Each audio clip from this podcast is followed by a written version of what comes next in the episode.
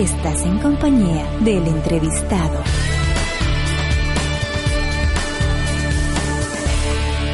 Saludos cordiales, yo soy Carlos Flores, su anfitrión. Hoy el entrevistado Eduardo James Tejerina, presidente de la Escuela de Fútbol El Semillero.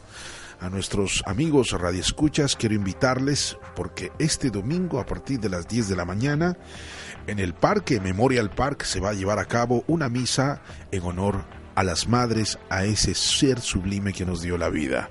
Siempre nosotros estamos agradecidos con Memorial Park, es una de las empresas que fomenta este tipo de programas y les quedamos bien agradecidos. A todos nuestros amigos radioescuchas, a toda la gente que quiera darse una vuelta por Memorial Park, por favor váyanse al parque que está carretera, carretera doble vía a Cotoca.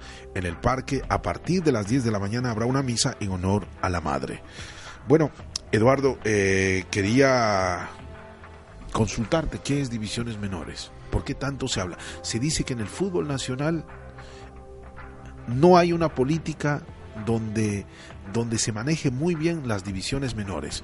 Eh, ¿Cómo es este tema, por favor?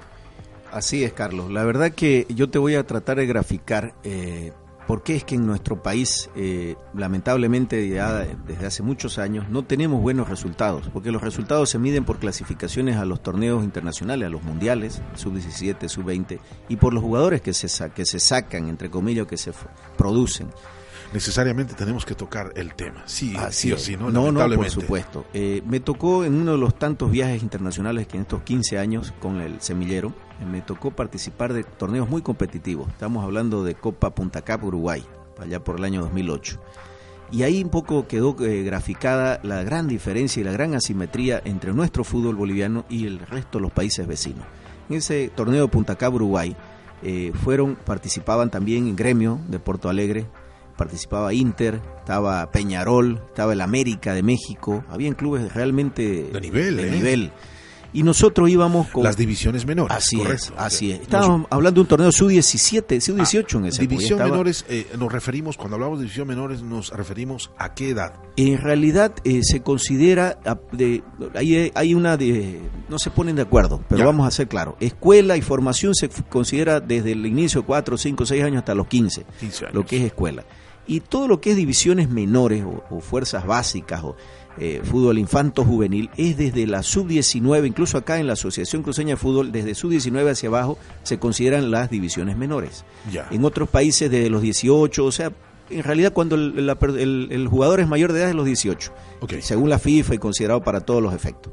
Entonces en ese torneo que te comentaba, mientras que estábamos, compartíamos hotel con el gremio de Porto Alegre, nosotros fuimos con gran esfuerzo y de hecho de esa generación que te comento, nueve jugadores nuestros llegaron a la liga. Estamos hablando que por estadística de 100 niños que entrenan sobre todo el fútbol, menos del 1% llega a ser jugador profesional. De nuestro equipo fue algo algo increíble. De, de, ese equipo, la mitad del equipo llegó a ser jugador profesional. 50%. Claro, eso es fantástico. Claro, fue se cruzaron muchas fuerzas. Sí, ¿no? no, fue que hicimos un proceso. Llevamos siete años, siete torneos internacionales, de los cuales Punta del Este fue ya uno de los de los últimos y al final coronamos con la Copa siendo campeones en Rosario ante la mejor escuela argentina, la Renato Cesarini, de donde salió Mascherano, De Micheli, Gulini Pietro, en la Punta en la Punta Caba en Uruguay.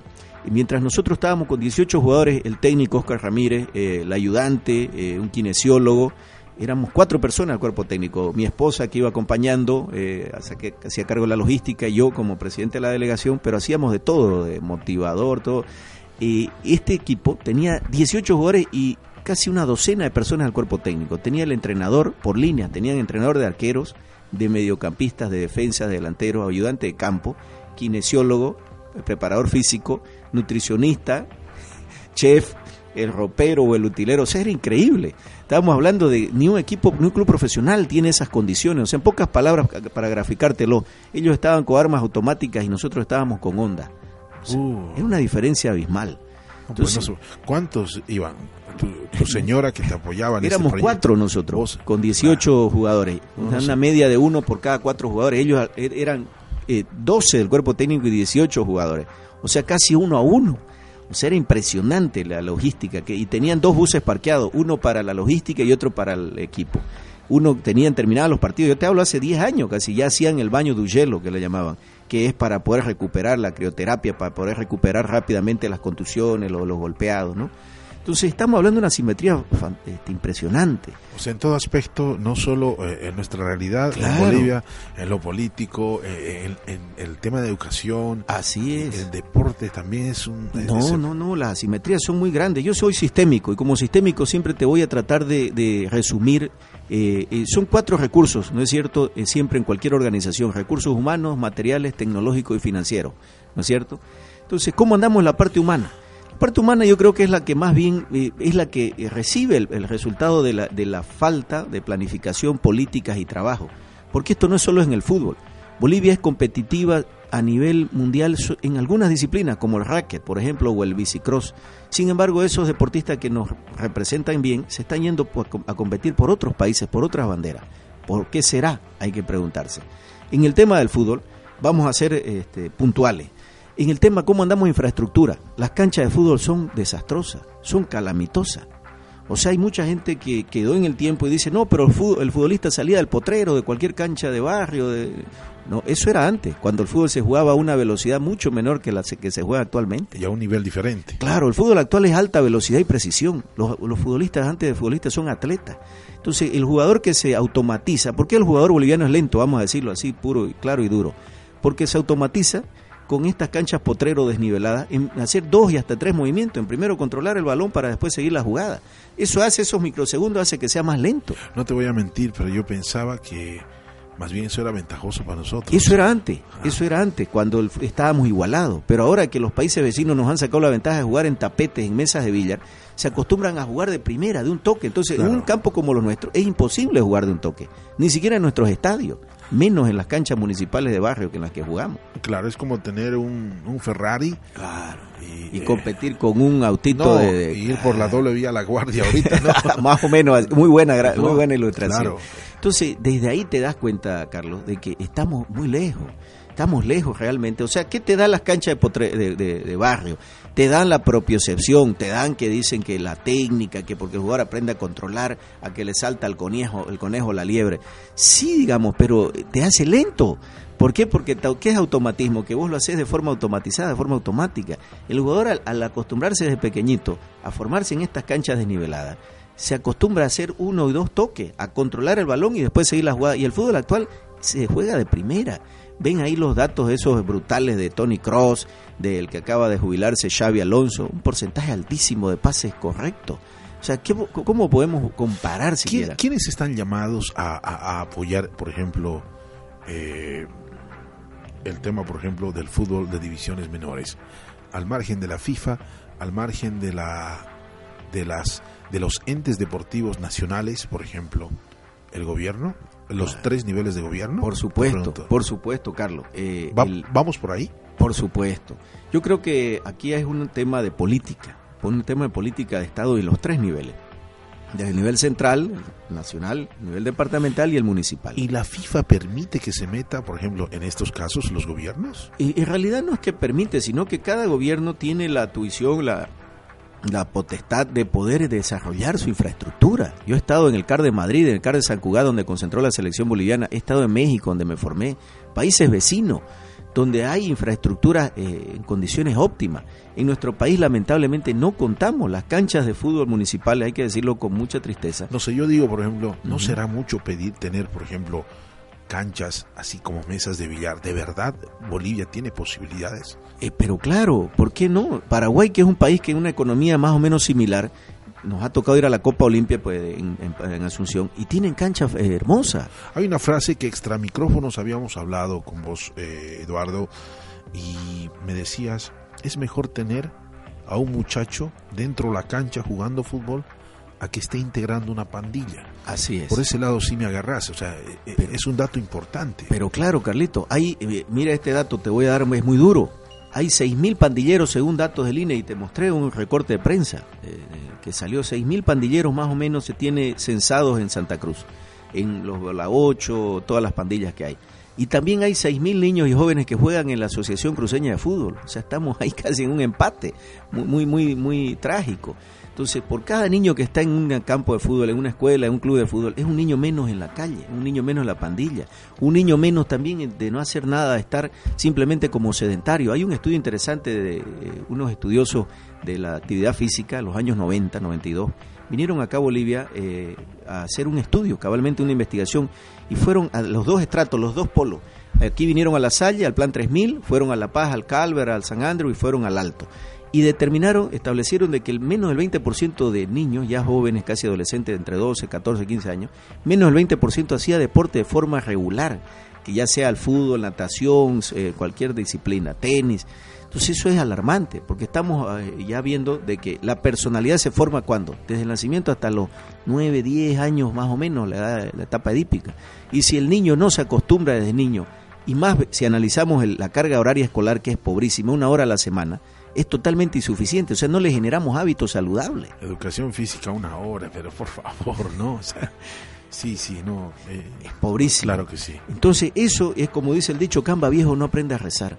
O sea, un niño que no se acostumbra desde niño, no, no desarrolla ese hábito, ese gusto por el deporte, es más que seguro que va a ser una persona sedentaria y una persona que va a estar expuesta a, a los riesgos de posibles y precoces enfermedades como que genera el sedentarismo, como diabetes, hipertensión, la atención, la, eh, tantas cosas, la obesidad, el sobrepeso. Entonces, por cada niño que hace deporte, que es un estilo de vida, es un estilo de vida para los niños desde que nacen, porque el niño está en movimiento, el niño es, algo natural, pero si en primaria, es un dato que te voy a dar muy duro, ¿quiénes son las maestras o los maestros de educación física? No hay. El gobierno no se preocupó, es más, durante varios años en la época de Gonzalo Sánchez de Lozada, con tantos cambios que han habido en la reforma educativa, más bien este es el último gobierno que ha sostenido una misma ley educativa, hubieron tres, cuatro leyes en menos de una década. Y con la reforma educativa que hubo en la época del 95-96, se eliminaron las especialidades, la educación musical, artes plásticas y la educación física. La maestra titular era polivalente, o sea, buscaban de que el maestro haga de todo, sepa de todo un poco, pero de nada mucho. Entonces, y hasta ahora se sigue persistiendo en ese error. ¿Quiénes son los maestros? Te has preguntado educación física. Yo te estoy hablando de la Salle, un colegio particular. Imagínate las unidades educativas. Son, por, por suerte, algún ex deportista, pero que no tiene pedagogía, no está formado, no está capacitado en el desarrollo motriz. Entonces, son personas que no están capacitadas para poder eh, desarrollar lo más importante, que es el desarrollo motriz, porque el ser humano somos la parte física, cognitiva y afectiva. Aprendemos por los tres canales. Qué dato alarmante que me acabas de dar. O sea, los profesores de educación física no están capacitados. Simplemente son las maestras titulares. Fíjate en, la, en las guarderías, en los kinder, en los niditos. Son las mismas maestras titular que está más ella orientada a enseñar, a transmitir conocimiento. Todavía incluso, ahí no nos vamos a entrar en Honduras, pero es un sistema educativo obsoleto que fue creado hace más de 150 años para la época industrial. Claro. Y seguimos eh, utilizando... Todo ha cambiado, menos... totalmente. Podríamos hablar de educación también. es un tema que me apasiona. Pero con todo gusto, a mí también, por supuesto. no ha cambiado, no, no ha cambiado. No, no, más bien nos topamos con realidades tan duras como que este año sale bachiller mi hijo y más bien están llevando clases hasta los sábados, por Dios no le deja más que un solo día el domingo para descansar, es totalmente antipedagógico. No ven las tendencias mundiales como Finlandia, los países que son líderes en la educación, donde más bien buscan no es cantidad, sino calidad. Exacto, exacto. Buscan la forma de que el niño viva mejor, se divierta mejor, se reencuentre con él mismo. Sus amiguitos, con la naturaleza, el espacio, con sus abuelos, con sus pares, con muchas cosas. Hoy estamos con Eduardo James Tejerina, estamos hablando de fútbol, estamos hablando acerca de las divisiones menores. No se separen, ya volvemos.